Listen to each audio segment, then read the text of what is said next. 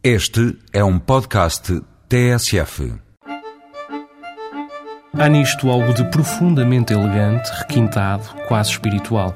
Estamos numa janela do Ritz-Carlton, espreitando o campo cujos desafios em breve teremos o privilégio de defrontar, e a história pura e simplesmente derrama-se-nos em frente. Jardins imaculados dos tempos da monarquia dispersos em volta, um mosteiro do século XIV cumprimenta-nos ao longe, um aqueduto do século XVI aguarda-nos no coração do campo. E por cima de nós, meio promontório e meio assombração, a floração rochosa a que se chama Panha Longa mira-nos desconfiada, como se em dúvida ainda sobre se deve receber-nos de braços abertos ou mandar-nos de volta para casa até que estejamos preparados para a experiência. Normalmente não estamos. Quem olha assim de longe, sobre o parapeito da janela, o campo atlântico da Penha Longa, com as suas sequências regulares e as suas muitas saídas panorâmicas, parece um traçado franco, extrovertido, capaz de premiar os melhores e despedir os restantes com uma palmadinha nas costas. Não é o caso. Relativamente curto, mas muito técnico, tem qualificações oficiais muito pouco generosas, tendo em conta as suas imensas dificuldades. Atrás dos seus vales sombreados escondem-se declives sinuosos.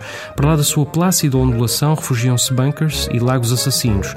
Sob os seus pinheiros e oliveiras e sobreiros perfeitos aninham-se ruffs profundos e espessos. Poucos são, na verdade, aqueles que voltam a casa com o handicap cumprido. E, porém, que outro sentido faria? Próxima do limite da área classificada pela Unesco como Património da Humanidade, a Penha Longa, outrora refúgio da família real, é hoje um resort de referência a nível mundial. Alojada numa floresta única, com o atrativo suplementar de estar a escassa meia hora da vibrante cidade de Lisboa, dispõe de um hotel de 5 estrelas, um spa de qualidade superior, belas vistas de mar e de serra, um ar límpido e puro como só os dos prados ancestrais.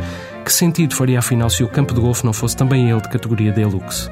Feitas as contas, apenas quando os automóveis aceleram no Autódromo de Estoril, 2 km abaixo, uma jornada na Penhalonga não é perfeita.